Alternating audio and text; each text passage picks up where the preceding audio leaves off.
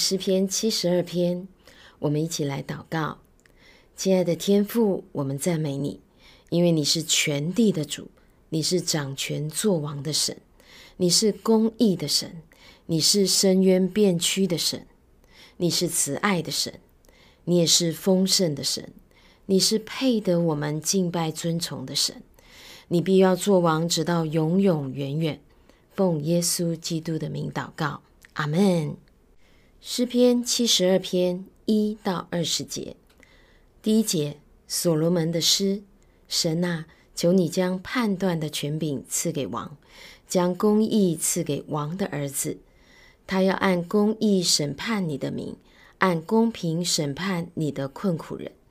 大山小山都要因公义使民得享平安。他必为民中的困苦人伸冤，拯救穷乏之辈，压碎那欺压的人。太阳还存，月亮还在，人要敬畏你，直到万代。他必降临，像雨降在已割的草地上，如甘霖滋润田地。在他的日子，一人要发旺，大有平安，好像月亮长存。他要执掌权柄。从这海直到那海，从大河直到地极，住在旷野的必在他面前下拜，他的仇敌必要填土。他施和海岛的王要进贡，示巴和西巴的王要献礼物，诸王都要叩拜他，万国都要侍奉他，因为穷乏人呼求的时候，他要搭救。没有人帮助的困苦人，他要搭救；他要怜恤贫寒和穷乏的人，拯救穷苦人的性命。他要救赎他们脱离欺压和强暴，他们的血在他眼中看为宝贵。他们要存活，示巴的金子要奉给他，人要常常为他祷告，终日称颂他，在地的山顶上。五谷必然茂盛，所结的果实要响动，如黎巴嫩的树林；城里的人要发旺，如地上的草。他的名要存到永远，要流传如日之久。人要因他蒙福，万民要称他有福。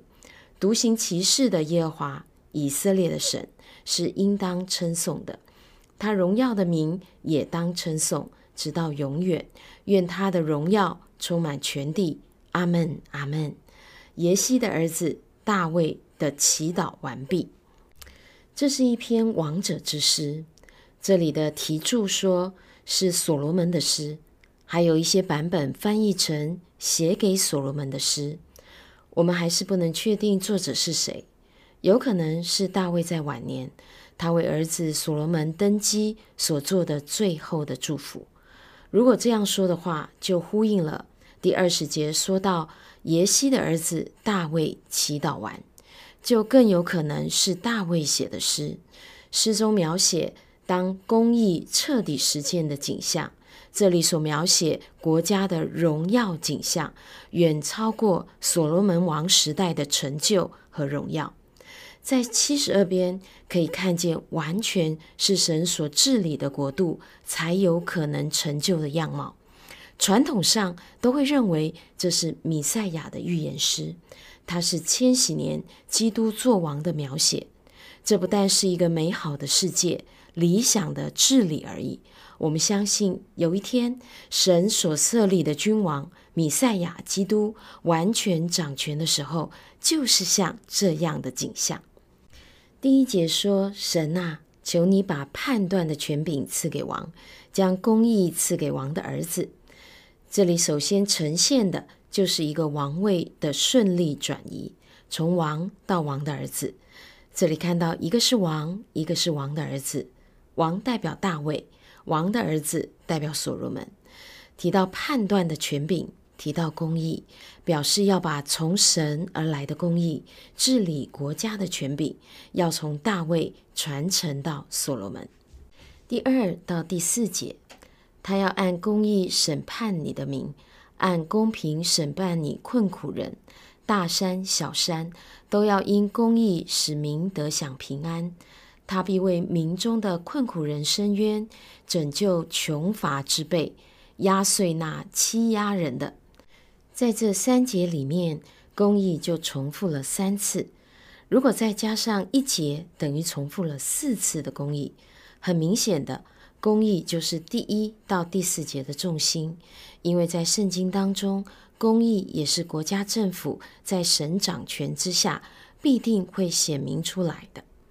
一位王的角色就是维护国家的公义，让穷人的生活得到保障，欺压别人的人受到惩罚，使百姓在公义的治理之下而得到平安。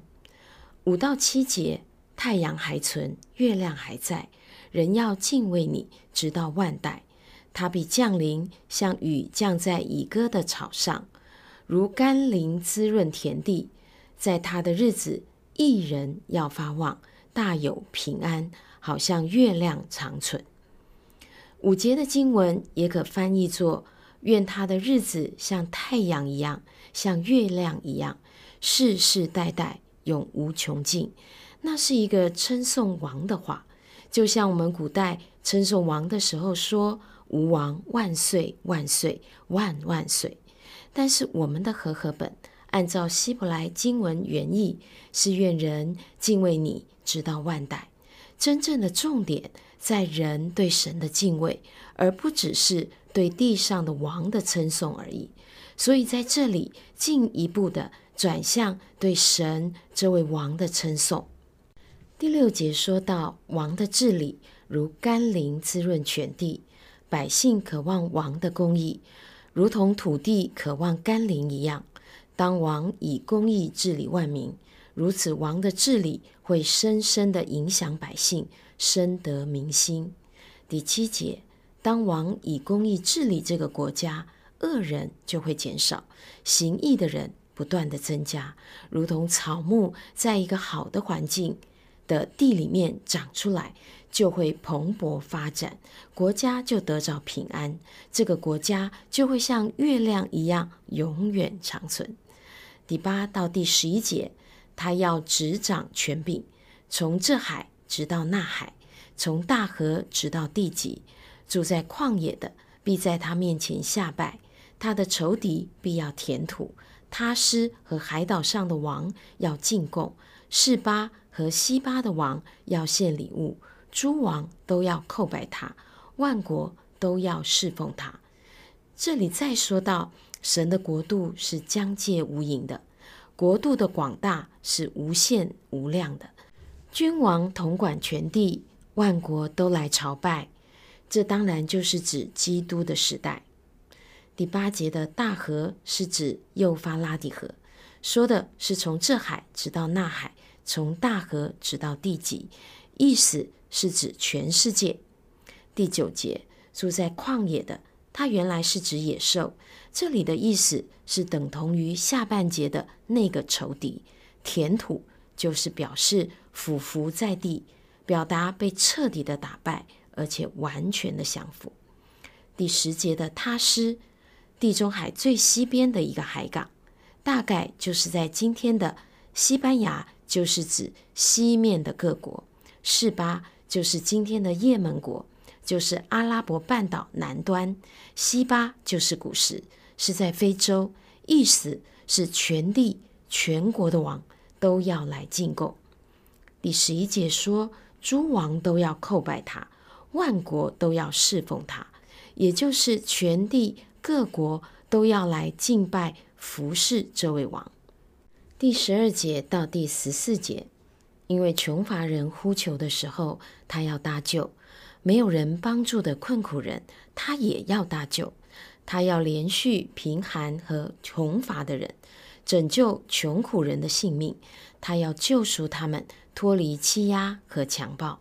他们的血在他眼中看为宝贵。从这里可以看出，神国度的第二个很重要的显明出来的，就是王的怜悯。十二节接在十一节的后面，说：“为何万国都要来朝贡呢？因为穷乏人呼求的时候，他要搭救；王的国度强盛。当穷乏人呼求的时候，王因着怜悯，他带着权柄和能力来搭救他们。第十三到第十四节又接着说，他要连续贫寒和穷乏的人，拯救穷苦人的性命，救赎他们脱离欺压与强暴。他们的血在他的眼中看为宝贵，所以这位王是一位公平治国、专门扶贫济弱。帮助贫困的国民的一位君王，看到每一个人的生命存在的价值和宝贵。十五到十七节，他们要存活，示巴的金子要奉给他，人要常常为他祷告，终日称颂他。在地的山顶上，五谷必然茂盛，所结的果实要响动，如黎巴嫩的树林。城里的人要发旺，如地上的草。他的名要存到永远，要流传如日之久。人要因他蒙福，万国要称他有福。这里说到这位王所带来的祝福，真是五谷丰登，人口兴旺。十五节说，上面那些被王怜悯帮助的百姓，为王祝福，为王祈祷。愿他长久活着。十六到十七节形容在王的治理之下，造成经济的富裕。他说，在地的山顶上，五谷必然茂盛，所结的果实要响动。这是形容谷物的肥硕。当风吹动的时候，都有响声。城里的人要发旺，如地上的草。这样的富饶丰裕。十七节说：“人要因他蒙福，万国要因他有福。”本诗从王的公义一到四节写到王的王权永存五到七节，王的疆域无限八到十一节，再说到王的怜悯十二到十四节，最后说到王所带下的祝福十五到十七节。所以首尾完整而丰富。而且最宝贵的是，这不是一个缥缈的理想国，这是一个具体描绘出我主基督的国来到地上。启示录十一章十五节那里说，世界上的国成了我主基督的国，他要做王，直到永永远远。阿门。未来有一天，本诗所说的这一切都会应验，耶稣基督的再来才会带来真正的公义。怜悯，万国万民万邦都要来敬拜他，我们必会一起看到这荣耀的景象。十八到二十节是本诗的整个诗篇第二部分的结尾。他说：“独行其事的神呐，耶和华以色列的神是应当称颂的，他荣耀的名也是应当称颂的，直到永远。愿他的荣耀充满全地。阿门，阿门。”我们知道诗篇各卷的最后都会有阿门做结尾。本诗的最后加了耶西的儿子大卫祈祷完毕。这里大卫是诗篇卷二主要的作者，所以在这里用它来做结束。在这篇诗篇里面，我们可以看到两种国，一个是所罗门王所代表的国。另一个是耶稣基督掌权作王的国，一个是短暂的，一个是直到永永远远的。身为基督徒的我们，身在台湾的百姓，心中一定都非常渴望我们的国家是强盛的，是富庶的，物产是丰富的，科技是领先的，百姓的安全是可以受到保障的，是可以安居乐业，国泰民安。但实际上，台湾的处境是在许多的困难当中。不论是政党的轮替，是否可以顺利的衔接，使百姓得着最大的益处和民心的安定。愿所有的政党领袖都能行公义、好怜悯、存谦卑的心，与神同行。另一方面，在国际间，台湾的地位非常微妙和危险。是两大强权之下的政治筹码。台湾的元首急需要从神而来的智慧来面对处理，使百姓免于国家动荡的恐惧。我们再来看一个耶稣基督掌权作王的国，是神儿女最大的期待，就是耶稣基督的再来。就如同启示录二十一章三到四节说：“看哪，神的帐幕在人间，他要与人同住，他们要做他的子民，神要亲自与他们同在，做他们的神。神要擦去他们一切的眼泪。”不再有死亡，也不再有悲哀、哭嚎、疼痛，因为以前的事都过去了。这才是我们真正的期待和盼望之所在。当耶稣基督掌权的时候，就可以看见一个永恒的国度、无限的疆界、真实的平安、完美的荣耀，实现在这个地上。神的儿女们。我们都是神在地上所设立的祭司，我们在这样尊贵的位分上来为台湾呼救，为整个的国家，从在上位有权柄的国家领袖到平民百姓，都可以行公义、好怜悯、存谦卑的心，与神同行。当我们按着神的法则而行，神必眷顾我们的国家。必在神的保护之下得享平安。但神的儿女，我们还有一个永恒的国度，永远不会震动的国。主耶稣必快来，愿我们一起预备自己，等候耶稣基督的再来。我们一起来祷告，亲爱的天父，感谢你，让我们有一个永远的盼望，使我们照着神的话，在这个地上为神而活。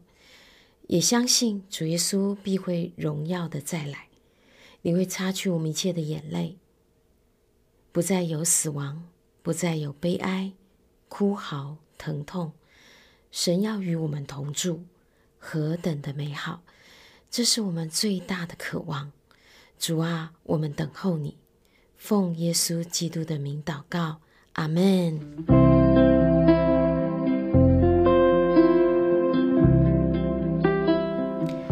你喜欢我们的分享，欢迎按赞、订阅、开启小铃铛。愿神的话每一天成为我们随时的帮助。你也可以把连接传给需要的人。愿上帝祝福你，阿门。如果你喜欢我们的分享，欢迎按赞、订阅、开启小铃铛。愿神的话每一天成为我们随时的帮助。你也可以把连接传给需要的人。愿上帝祝福你，阿门。